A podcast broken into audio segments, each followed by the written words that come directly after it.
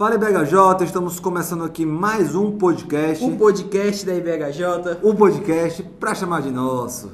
Rafael Vasconcelos é quem vos fala. Jorge Henrique aqui também. E hoje nós vamos ver que nem tudo que reluz é ouro.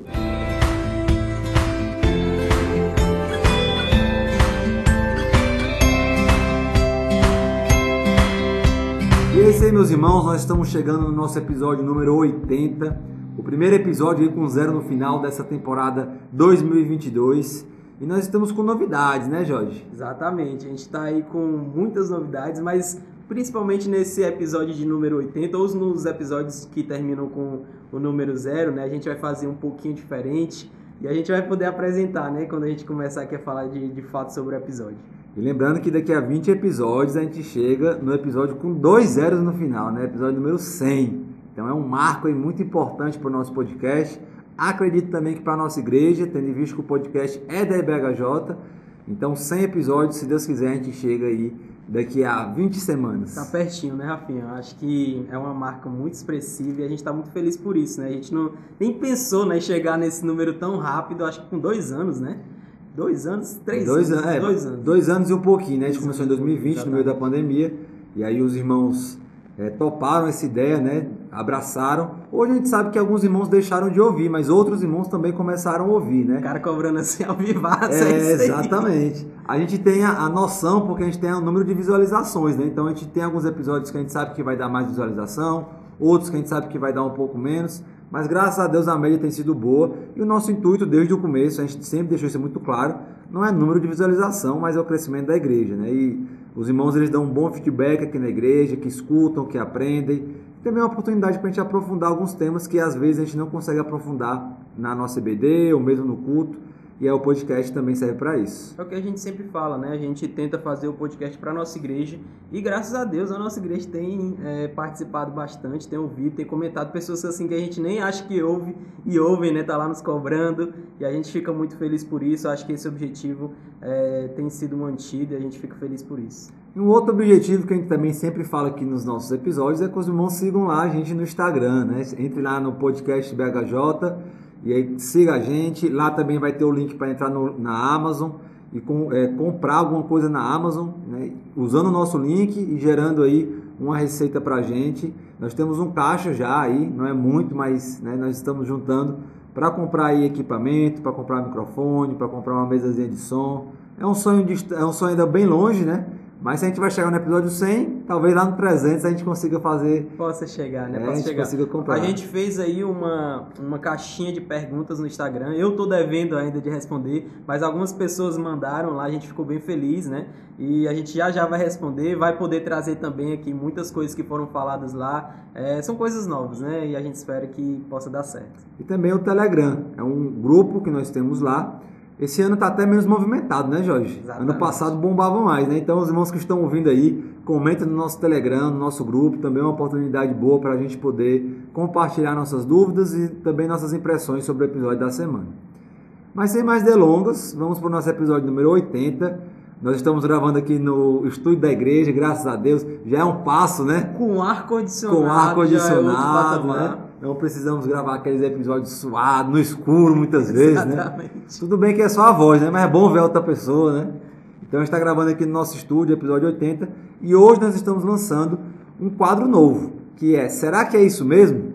É, a ideia é a gente pegar, e inclusive isso foi sugestão né, de algumas pessoas, de poder pegar aí alguns textos bíblicos que muitas vezes são tirados do contexto e tratados assim de uma forma é, exuberante e a gente a ideia, a ideia do episódio é poder é, explicar um pouquinho melhor sobre esses textos, né? E algumas conclusões que as pessoas acabam tirando por causa disso, né? A gente vê muitos famosos usando alguns textos totalmente fora de contexto para dizer outras coisas e a gente a nossa ideia aqui é poder desmistificar um pouquinho sobre esses textos. Então, são textos da Bíblia, são músicas, são ditados, tudo aquilo que a gente internaliza como se fosse natural, só que quando a gente para para poder dar uma analisada mais profunda, a gente percebe que não é bem assim. Então, como a gente começou aí o episódio, né? Nem tudo que reluz é ouro. Então, vamos para o nosso episódio.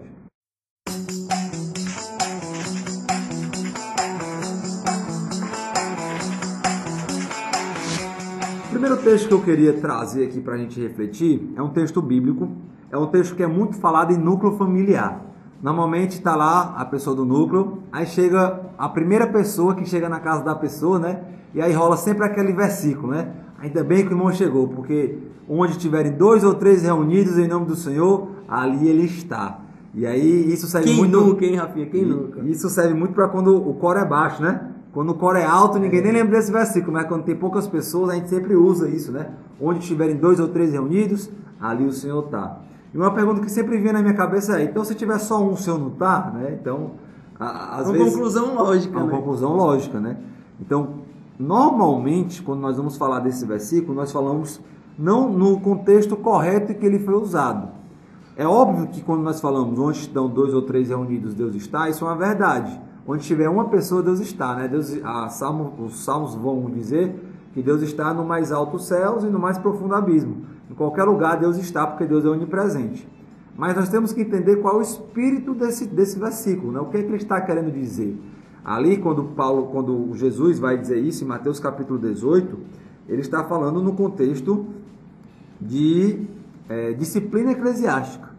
né? Jesus está falando como nós devemos repreender os irmãos que estão em pecado, e aí ele vai falar sobre a autoridade que a igreja tem, a autoridade que é dada para que possa desligar no céu, né? aquilo que for desligado na- terra será desligado no céu, aquilo que for ligado na terra será ligado também no céu. Então ele está falando no contexto de decisão em uma disciplina eclesiástica. Por isso que ele fala, onde estiverem dois ou três reunidos, ali também eu estarei. Em outras palavras, se a igreja está reunida para tomar aquela decisão, nós acreditamos que Deus também está ali. Sabemos que como humanos, como homens falhos, nós podemos acabar errando. Nós podemos acabar tomando decisões que talvez não sejam as decisões mais corretas. Mas alguém já disse, eu não lembro quem, é melhor do que uma pessoa tomar uma decisão, né, uma pessoa com o Espírito Santo tomar uma decisão de excluir alguém da igreja, é um grupo de irmãos movidos pelo Espírito Santo tomar essa decisão. É mais difícil errar, né? Então a ideia é que quem exclui da igreja não é o pastor, não é o líder do ministério de acompanhamento da membresia, mas é a igreja que está excluindo aquele irmão que pecou e não quer se arrepender. Então, dentro desse contexto, onde estiverem dois ou três reunidos, ali eu estarei. Nessa decisão, é como se é, Cristo estivesse gabaritando a decisão da igreja. Cristo estivesse dizendo, igreja, podem se reunir para tomar essa decisão, porque aonde estiverem ali, dois ou três reunidos, eu também estarei. Eu acho que é uma questão também de mostrar que é, essa união entre a igreja e, e Jesus, né, ela é tão junta ali que a decisão de um acaba sendo a decisão de outro. Obviamente que a gente vai, como igreja, né, hoje aqui a gente comete erros, mas essa é uma, é uma decisão que Deus tomou. A igreja é responsável é, pelo nome de Jesus aqui na terra, né, de, de tomar as decisões. Eu acho que um texto que eu gosto muito de lembrar é, para explicar um pouquinho dessa, dessa ligação entre Cristo e a igreja, é quando Paulo lá está perseguindo a igreja, né? E aí, naquele momento lá da conversão dele, ele fala: é, Saulo, por que tu me persegues? Sendo que ele não perseguiu é, o próprio Jesus, ele perseguiu a igreja, mas perseguir a igreja é perseguir o próprio Jesus. Então, é, a igreja é responsável por essa tomada de decisão, né? E Deus ele instituiu isso. Então, quando vai falar que ah, Jesus está ali envolvido nessas decisões, mostra também a seriedade que é as decisões da igreja. né? As decisões da igreja elas devem ser tratadas com seriedade, porque é como se Jesus estivesse envolvido naquele processo. E aí, irmãos, algo que nós devemos sempre ter em mente quando a gente lê um texto, lê um versículo, é que nós devemos sempre observar o seu contexto. Por exemplo, nós estamos estudando no HCA sobre Romanos. Se você for ler, por exemplo, Romanos capítulo 7, sem o contexto do capítulo 6 e do capítulo 8, há uma grande probabilidade do irmão entender errado alguns versículos. Quando Paulo vai dizer que, por exemplo, onde não há lei, não há pecado. Então, se o irmão for pegar o versículo solto e for falar, chegar em um local onde não existe lei, o irmão vai entender que lá também não existe pecado. Mas o que, é que Paulo quer dizer com esse versículo dentro do contexto maior? Então, sempre é importante nós observarmos o contexto. Quando a gente vai para Mateus capítulo 18, a partir do verso 15, tem aquele texto clássico: se teu irmão pecar contra ti, vai até ele, se não se arrepender, chama mais dois, se não se arrepender, leva até a igreja, e se ele não quiser se arrepender, e aí vem o verso 17: considera-o como gentil e publicano. E aí o verso 18 vai dizer: o contexto é, o irmão não arrependeu, então o irmão deve ser tratado como gentil e publicano. E o texto continua: Em verdade eu vos digo que tudo que vocês ligarem na terra será ligado nos céus, e tudo que vocês desligarem na terra será desligado nos céus. Perceba que o contexto continua sendo de exclusão e também de inclusão. Aqueles irmãos que nós incluímos, aqueles irmãos que nós excluímos. Em verdade também vos digo: se dois entre vós sobre a terra concordarem a respeito de qualquer coisa que porventura pedirem, ser-lhe-ás concedida por meio do Pai que está nos céus. Novamente, aqui não quer dizer que sempre que duas, dois cristãos concordarem sobre alguma coisa, eles estão necessariamente fazendo a vontade de Deus, porque eles podem concordar com alguma coisa que seja pecaminosa. Mas dentro desse contexto, é a ideia de que a igreja ela está capacitada pelo Espírito para tomar essa decisão específica aqui que nós estamos falando. E aí logo vem o versículo 20. Porque onde estiverem dois ou três reunidos em meu nome, reunidos para quê, irmãos? Dentro do contexto? Para tomar a decisão que está sendo falada até agora. Então, não é qualquer reunião que ele está falando, é uma reunião específica para poder, dentro do contexto, excluir o irmão que não quer se arrepender. Então, é de fato como se fosse Jesus estando presente para validar a decisão judicial da igreja. A decisão que a igreja toma como se fosse realmente uma corte judicial de excluir alguém. Então, muito cuidado quando a gente for usar esse versículo. Onde estiverem dois ou três reunidos, ali eu estarei. O contexto dele é muito claro. É o contexto de disciplina eclesiástica. Acho importante ressaltar que é, é, como se Jesus ele já estivesse pensando em algumas questões, né? Por exemplo, ele se envolve nesse processo. Então, você que talvez muitas pessoas né, são excluídas, aí acham que ah, é porque fulano, cicrano, começa a botar a culpa na igreja, mas Jesus está dizendo, eu estou envolvido nesse processo. Você ser contra a igreja é você ser contra a decisão do próprio Jesus, porque foi ele que instituiu isso. Então, são conclusões que você pode tirar dessa boa compreensão. Entender o texto da forma certa vai evitar muitos problemas dentro da igreja. Se a gente trata é, é, as coisas assim de forma banal, né, e principalmente textos como esse, as conclusões também serão bem severas. Então, esse é o primeiro texto que a gente quer tratar aqui. Onde estiverem dois ou três reunidos em meu nome, ali eu estarei. Será que é isso mesmo?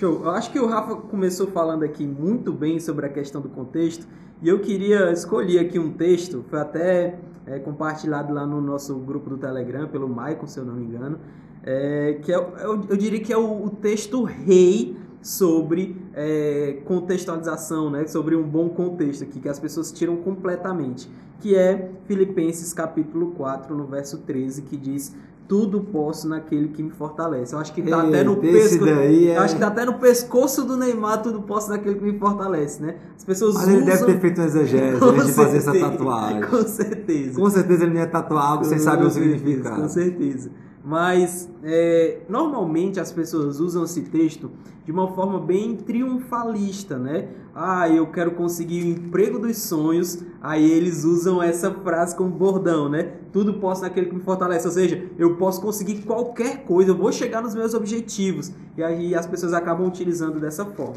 Só que quando a gente vai para o texto, quando a gente analisa o contexto, a gente vê que não é muito bem por aí, né? Um pouco diferente. O, a carta de Paulo aos Filipenses é uma das cartas mais emotivas, né? Onde é, das cartas que Paulo ali ele manda, porque essa igreja ela tinha uma ligação muito especial com o apóstolo e ela foi uma das poucas igrejas é, que ajudou Paulo financeiramente. Só que nesse momento aqui Paulo está preso e a igreja ela não pode contribuir ali com, é, com o ministério de Paulo. E a igreja tá triste por aquilo, né? E aí Paulo, ele vai nesse final do final do, do, do, capítulo 4, né, ali já chegando no finalzinho, ele vai colocar, ele vai falar sobre o contentamento que ele tem. Queria ler aqui os versos 10 até o verso é, 13 para a gente poder se situar de novo. Vai dizer assim, verso 10 do capítulo 4. Alegro-me grandemente no Senhor, porque finalmente vocês renovaram o seu interesse por mim. De fato, vocês já se interessavam, mas não tinham oportunidade para demonstrá-lo. Ou seja, em algum momento aqui do ministério de Paulo, ele não estava. A igreja não poderia ajudá-lo, né? E a igreja sofria por conta disso. Aí ele vai falar no verso 11: Não estou dizendo isso porque esteja necessitado, pois aprendi a adaptar-me a toda e qualquer circunstância. Olha o que ele está Isso dizendo. aí ninguém quer, né? É, exatamente. Verso 12: Sei o que é passar necessidade e sei o que é ser, o que é ter fartura. Aprendi o segredo de viver contente em toda e qualquer situação, seja é, bem alimentado, seja com fome, tendo muito ou passando necessidade. Tudo posso naquele que me fortalece. Ou seja, o contexto aqui é de sofrimento. Paulo está dizendo assim, ó, olha, eu estou falando isso aqui não é porque eu quero dinheiro, não é porque eu quero alguma coisa de vocês. É, essa não é a ideia, porque eu sei passar por isso. Eu passei necessidade, eu passei é, momentos de fartura, eu passei fome, eu fui bem alimentado. Ou seja, ele está dizendo que em todas essas situações ele foi contente, né? Ele não é, passou necessidade, aí ficou aquela murmuração, aquela coisa. Não, em toda e qualquer situação que Paulo ali passou, ele foi contente, né? Porque tudo posso naquele que me fortalece. Ou seja, Deus fortalece ele, ele entende isso, né? Então por isso ele passa por todas as situações. Então não é uma mensagem aqui triunfalista, certo? Pelo contrário, é uma mensagem de sofrimento. Eu sei passar, tanto por esse momento de é, é, alegria, de riqueza, mas se eu perder tudo, eu vou continuar firme no Senhor, porque é Ele que me fortalece. Eu acredito exatamente nisso, né? Paulo, nesse contexto, e aí vem o contexto de novo, como nós já falamos, ele está falando não de ter tudo, até porque, novamente, Paulo vai dizer mais na frente que teve momentos que ele não tinha tudo. Então, tudo que ele está falando não, são, não é aquele tudo que nós normalmente escutamos está atrás desse versículo, né? De ter tudo que eu quero. E aí está tá ligado àquele outro versículo, né? Que a gente pode até tratar depois. Tudo que pedimos, tudo que pedires em meu nome, né? Crendo recebereis. E aí você pede várias coisas para o seu próprio prazer e acaba é, não recebendo. Então a ideia do tudo posso naquele que me fortalece, naquele que me fortalece, é eu posso passar por todas as coisas, porque eu não dependo dessas coisas. Eu dependo de Cristo, ele já me fortalece, ele já é suficiente. Aí o, o restante do texto ninguém quer ler. Mas Exato. aí, Filipenses 4,13, até no pescoço está todo mundo, todo mundo coloca, mas o restante passar sofrimento e ser contente ninguém quer, né? Mas isso. esse aí foi o texto que eu escolhi. Então, irmãos, é, tudo posso naquele que me fortalece. Será que é isso mesmo?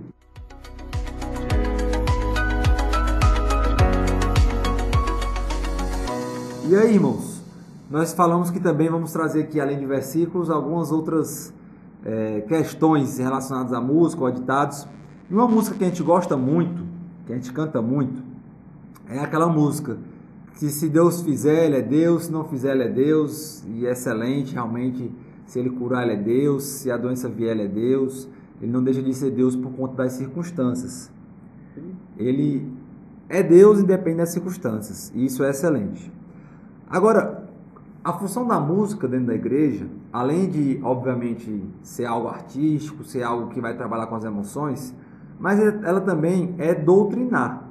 Então, quando nós cantamos, e a ideia de cantar publicamente com os nossos irmãos, traz essa ideia de que cada irmão está doutrinando o seu irmão, está passando uma mensagem para o seu irmão.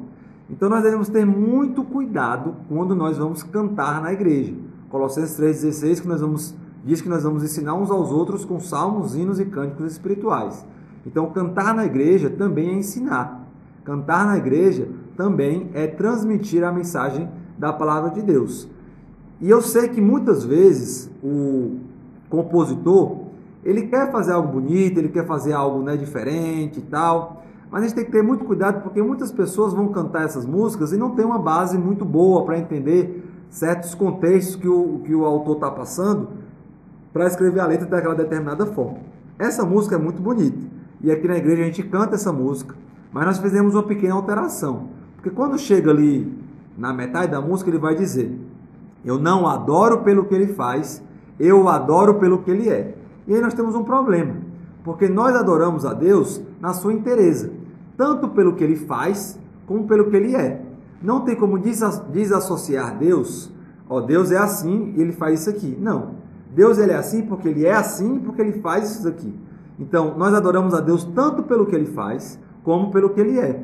Nós não podemos é, ter em mente que nós só adoramos Deus pelo que ele é, independente do que ele faz.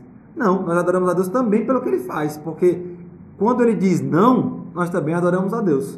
Quando eu oro para que alguém se cure e ainda assim essa pessoa morre, eu continuo adorando a Deus, pelo que ele é e pelo que ele fez. Uma das passagens talvez mais difíceis da gente viver na, no nosso dia a dia é aquela em tudo dar graças, né? Porque existem essas situações que você não sente esse desejo. E é óbvio que quando alguém morrer é muito né, difícil você chegar e falar assim, graças a Deus porque ele morreu. Talvez se for um inimigo, né, Jorge? Se for um desafeto. Mas ali é o coração grato a Deus, né? Por saber que Deus sabe o que está fazendo. Por saber que Deus ele é bom, ele é perfeito e a sua vontade é boa, perfeita e agradável. E que o que ele fizer, independente do que eu acho, é o melhor.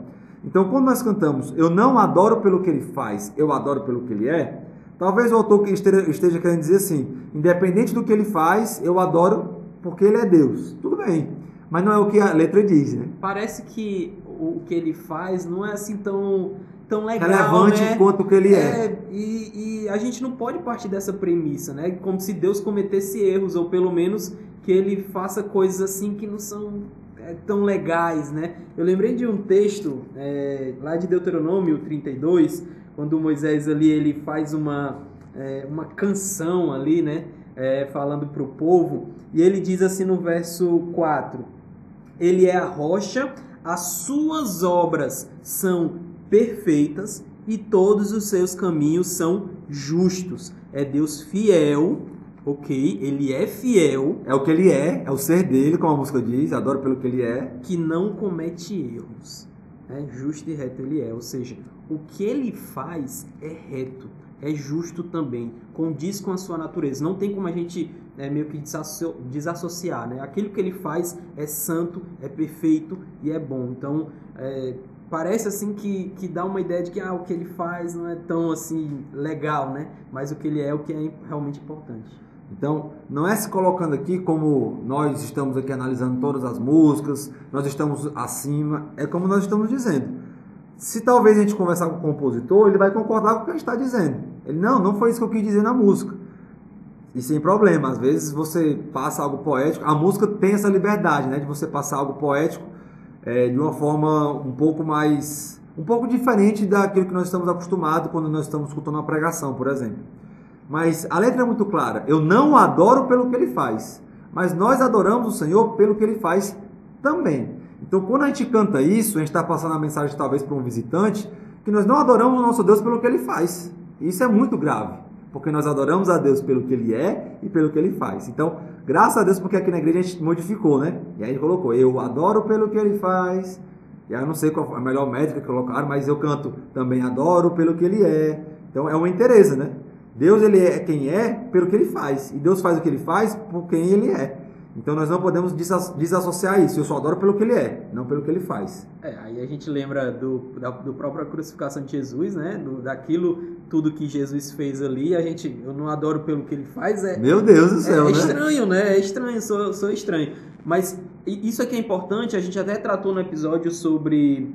É, tava Sara, tava o Elias o Jonas consumindo mídia, consumindo mídia ali no segundo, no segundo episódio, né? É, onde a gente tratou muito sobre isso. A forma como aquilo é passado também é importante, entendeu? É, é, ok, precisa ser belo, tem toda aquela estrutura, mas a forma é, que aquilo foi construído é importante, né? Aquilo que vai ser passado é importante. Então, é, esses detalhezinhos eles não podem passar despercebidos. Então, irmãos, eu não adoro pelo que ele faz, eu o adoro pelo que ele é. Será que é isso mesmo?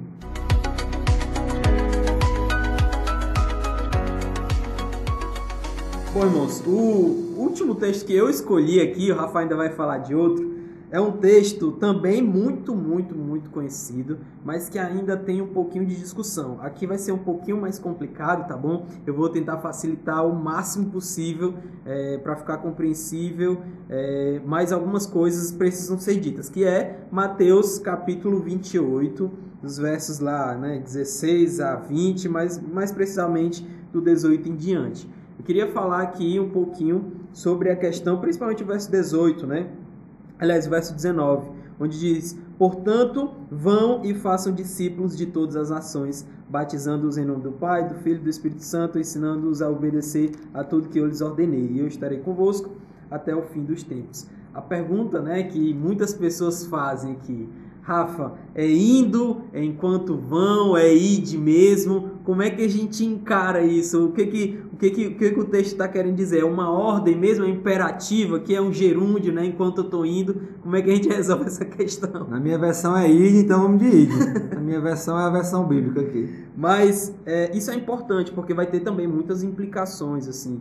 Eu queria, por exemplo, muitas pessoas acham que aqui é um gerúndio, né? É enquanto você está indo. E aí, ah, a missão deve ser feita enquanto eu estou indo. É bonito isso, né? É, legal. Você olha assim, vixe, que, que Dentro do massa, ônibus, exatamente. na praia. Só que, só que é complicado se eu tiver um, um ambiente, por exemplo, se eu trabalho só em casa, eu não saio, aí pronto, a minha Se família é é crente. É, tipo assim, ele, ele não vai ter muitos descrentes ali para que ele possa evangelizar. Então, vai trazer implicações assim muito sérias. Mas é, o que o texto está querendo dizer aqui não parece ser tão um gerúndio aqui, né? Parece muito mais um imperativo. O verbo principal aqui é fazer discípulos. Esse é o verbo principal, tá bom? E ele está no imperativo. A gente vai ter outros três, é, chama aqui de verbos, né? Mas é o particípio, que é o particípio vão, né? O id aí, na minha versão tá vão. E a gente tem batizando e ensinando. Quando a gente, né, e aqui particípio é uma coisa louca, tá bom? Não, não vou falar um pouco sobre isso, que é grego, aquela coisa toda, mas só para deixar aqui um pouquinho claro. Esse vão, né, esse primeiro particípio aí que vem antes do verbo principal, ele é, ele é trazido aqui como a consequência necessária para que você cumpra o, o- a ordem principal que é fazer discípulos. Ou seja, eu só posso fazer discípulos se eu for. Eu não tenho como fazer discípulos se eu não for. Ou seja, é uma condição necessária que, que eu preciso fazer, ou seja, que eu preciso cumprir, que eu preciso obedecer. Perceba, aqui é uma ordem também. Nós precisamos ir. É sim geográfico. Eu preciso sair do meu lugar e ir a outro lugar fazer discípulo. E aí, os irmãos também não entendem que só se faz discípulo assim. Então, se eu estou em casa e minha, meu familiar não é crente, quer dizer que eu não estou indo, então eu não posso falar. Não é isso. É porque quando você coloca id, dá uma ideia. Quando você coloca indo, dá outra ideia. E a implicação do indo, ela meio que enfraquece a ordem do id. É porque enquanto você vai, enquanto você estiver trabalhando, aquela coisa bem. A sua vida deve ser isso. E de fato, se você estiver trabalhando, é bom que você fale dentro do ônibus e tal. Mas quando a gente entende que é uma ordenança de sair para falar do evangelho, isso é mais pesado. Né? Você sente mais a responsabilidade. Você precisa ir. E não é enquanto você vai. Acho bom também frisar que aqui eu não estou dizendo, irmãos, e o texto não está dizendo que todo mundo tem que ir, ir lá para a África Isso. pregar o evangelho lá. Não, ok? A ordem da grande comissão é para a igreja, tá bom? A igreja como um todo. Então, vão ter pessoas que vão ficar na sua igreja local, é, é, orando, é, contribuindo, enquanto outras pessoas vão lá. Mas isso tudo faz parte da igreja, é a igreja que está envolvida nesse processo. Então, o ID aqui é uma ordem também. A gente precisa cumprir esse ID, né, de ir por todos os lugares. E aqui é uma responsabilidade grande, né, irmãos? Grande, porque ir também é cumprir o ID. Exato. Então, entender a grande comissão como o ID faz uma grande diferença na nossa vida. E talvez a gente ore mais pelos missionários que, que, que vão, a gente tenha mais compaixão deles, porque, como o Jorge falou, até porque só a igreja conseguiria fazer isso, né? Porque por todo mundo uma pessoa só não conseguiria. Então, realmente aqui está falando para uma comunidade, e não a igreja é, local, né? Mas a igreja do Senhor, a igreja de Cristo. Então, essa responsabilidade é nossa, de ir e levar o evangelho.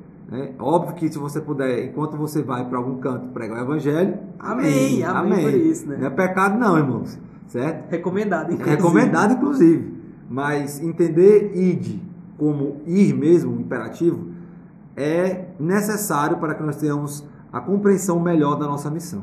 Exatamente. E aí a gente tem os outros dois particípios, né, que vem depois do verbo principal, que é, é batizando e ensinando, que aqui ele está explicando o que é fazer discípulo. Então, fazer discípulo é batizar e ensinar, ou seja, conversão e discipulado, não tem para onde ir. Então, é basicamente isso. Portanto, enquanto vão, façam discípulos. É isso mesmo? Por último, irmãos, mais ou menos importante, eu escolhi aqui um texto que não vai falar muito de contexto. Nós falamos aqui de dois textos que falaram sobre contexto, para a gente observar o contexto, para entender melhor a passagem, mas aqui vai falar sobre gênero literário, que é uma outra questão que os irmãos devem observar quando os irmãos vão ler algum versículo. Por quê?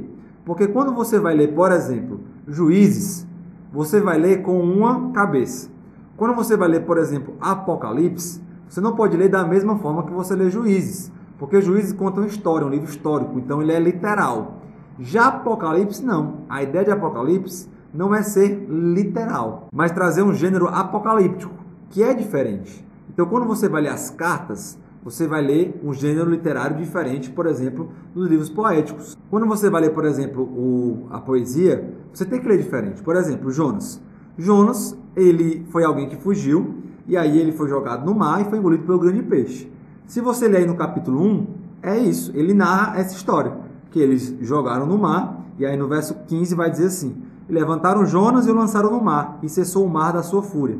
Temeram, pois, esses homens em extremo ao Senhor e ofereceram sacrifícios ao Senhor e fizeram votos. Deparou-se o Senhor um grande peixe para que tragasse a Jonas. E esteve Jonas três dias e três noites no vento do peixe. Narração. O que ele está narrando é o que aconteceu. Então não, não tem muito o que você interpretar. No capítulo 2 do próprio livro de Jonas, muda, ele vai para a poesia. E aí ele começa a falar: Me lançaste no profundo, no coração dos mares, e a corrente das águas me cercou. Todas as tuas ondas e as tuas vagas passaram por cima de mim. Então eu disse: Lançado estou de diante dos teus olhos, tornarei porventura a ver o torção do tempo. É óbvio, irmãos, que o mar não tem coração. E é óbvio que eu não posso ler da mesma forma, interpretar literalmente, dizendo que as correntes da água cercaram Jonas. Ou que a, as ondas passaram por cima de Jonas, literalmente, até porque estavam no fundo do mar. Né? Mas é óbvio que isso aqui é poético. Então, nós devemos ter cuidado com o livro que nós estamos lendo. O gênero literário me permite ter uma interpretação literal, e aí eu vou para Provérbios. Provérbios é um livro é, poético, é um livro que vai trazer ensinamentos do dia a dia. Não é um livro profético, diferente, por exemplo, de Isaías. Isaías, quando nós temos algumas profecias lá, elas vão acontecer, porque o livro de Isaías é um livro profético. Ele diz coisas que vão acontecer no futuro e que essas coisas ou já aconteceram ou ainda vão acontecer. Já Provérbios não. Provérbios, é, a maioria deles é a Provérbios de Salomão. Salomão olhava, via o que acontecia, normalmente, se o filho obedece o pai, ele é feliz. Se o filho não obedece, ele morre cedo. Se, o, o, se você paga suas dívidas, você é feliz. Se você deixa acumular, você não consegue dormir preocupado. E ele começa então a fazer inúmeros provérbios em relação às coisas do dia a dia. E um deles muito conhecido é Provérbios 22:6, que vai dizer assim: Ensina a criança no caminho que deve andar, e ainda quando for velho, não se desviará dele. E aí muitos irmãos que têm filhos que foram para o mundo pensam que erraram no ensino, pensam que ensinaram mal, ou pensam que a culpa é deles porque o filho está no mundo. Pode e talvez ser, seja. Pode ser, pode e talvez ser. seja, né? Como eu disse, Salomão olhava e via que aquilo acontecia comumente. Então, se você ensinar o seu filho no caminho do Senhor, há uma grande probabilidade que ele não se desvie dele. Mas isso é promessa? Não. Salomão não está fazendo uma promessa que sempre que você ensinar o seu filho no caminho, 100% das vezes isso nunca vai acontecer, ele vai se desviar dele. Pode ser que aconteça. A maioria das vezes não acontece, mas pode ser que aconteça. Então nós devemos ter muito cuidado quando nós, quando nós lemos certos gêneros literários para não crer, para não ler como uma profecia que tem que acontecer porque está lá, ensina o caminho, a criança o caminho que deve andar e ainda quando for velho não se desviará dele. Nós temos um outro exemplo que talvez não entre muito no gênero literário, mas e aí voltando para o contexto que é do carcereiro. Paulo está lá com Silas e a prisão se abre e aí o carcereiro fica desesperado porque achou que todos os, os presos tinham fugido lá em Atos capítulo 16 e aí Paulo fala, calma, estou aqui, está aqui todo mundo e tal. E aí ele pega, se converte. E aí Paulo vai dizer aquele famoso versículo, Atos 16, 31. Crê no Senhor Jesus Cristo e será salvo tu e a tua casa. Quantos cristãos têm familiares não crentes, né? Aí fala, cara, mas está lá, crê no Senhor Jesus Cristo, será salvo tu e a tua casa. O que é está acontecendo? Será que a Bíblia não é verdade? Paulo está falando diretamente para o carcereiro. Não é uma promessa lato senso para todo mundo. Você quer que a sua família seja salva? Se converta. 100% de chance, 100% comprovado, devolvemos seu dinheiro se isso não acontecer. É óbvio que não. É, inclusive é um, um texto narrativo, né? Ali e o, o, o próprio autor ele não está fazendo um juízo de valor. Ah, o que ele disse é o que é, né? Muitas vezes a gente é levado porque é um texto narrativo, a gente acha que o que os atores ali estão falando é, é aquilo que acontece. Eu gosto muito de lembrar do exemplo de Ruth, eu até pude falar um pouquinho sobre isso aqui na nossa conferência, né? é, onde eu fiquei na absorção bíblica, é, ela, ela, ela, no primeiro capítulo, né, ela vai falar como se Deus estivesse fazendo todos aqueles males a ela, e a gente vê na narrativa toda, pelo contrário, Deus fazendo o contrário, transformando a má sorte dela ali em boa sorte, né? E, e mudando a situação dela. Então, nem tudo que é, os atores da, da, dessa narrativa estão falando é realmente verdade. Você precisa ver o que é que o, a pessoa que está narrando a história. A nossa verdade, assim, né? É a nossa forma de ver. Às vezes eles falam coisas que pra gente, no primeiro momento, significa alguma coisa, mas que dentro do contexto você consegue perceber Exatamente. que não é bem aquilo ali. Eu né? acho que um bom conselho aqui que eu poderia dar é bom senso, né? Bom senso. Por exemplo, quando a gente lê esse, é, é, esse provérbios, né? Onde vai falar da criança, a gente sabe que muitos pais cuidaram muito bem dos filhos e eles se desviaram. Então, é um bom senso, né? Você sabe que na maioria das vezes é isso que vai acontecer, mas não sempre, nem, nem sempre né, vai acontecer assim. Então, acho que ter bom senso é importante nesse processo de leitura da Bíblia. E se algum texto, por acaso, se desvia do restante da Bíblia, é porque nós estamos interpretando errado, porque a Bíblia não se contradiz. Ou se algum texto ele não é coerente com aquilo que a gente vê, também nós estamos interpretando errado porque a Bíblia é a verdade e se ela fala alguma coisa é porque essa coisa é a verdade. Então, tenhamos muito cuidado, façamos essa exegese da forma correta, tá? Então, irmãos, ensina a criança no caminho que deve andar e até quando envelhecer, não se desviará dele. Será que é isso mesmo?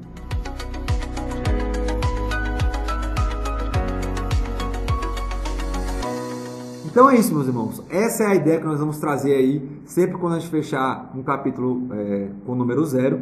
Os irmãos, obviamente, podem e devem mandar sugestões. Óbvio, se a gente ficar muito difícil, né, Jorge? A gente talvez peça ajuda aos universitários. Mas a ideia é que vocês participem. Tem algum texto que o irmão não entende muito bem, que o irmão quer ajuda? Se a gente puder ajudar, nós estamos aqui para isso. Exatamente, até para, se você quiser nos procurar depois, né, alguns, por exemplo, nesse, nesse de Mateus 28, é um texto bem complicado, tem muitas outras coisas envolvidas, eu só podia aqui pincelar para você, mas se você quiser alguma ajuda, você pode nos procurar também, que a gente manda material, enfim, a gente tenta ajudar de alguma forma, mas participem, é, só vai ficar legal se vocês participarem. Talvez um episódio sobre isso seria interessante, interessante. né? Vamos ver aí. Então é isso, meus irmãos. Muito obrigado a todos que escutaram até aqui. Chegamos no episódio 80 e próxima semana nós estamos de volta com o episódio número 81. Deus abençoe a todos, um grande abraço, até a próxima semana. Fui. Tchau, tchau, pessoal.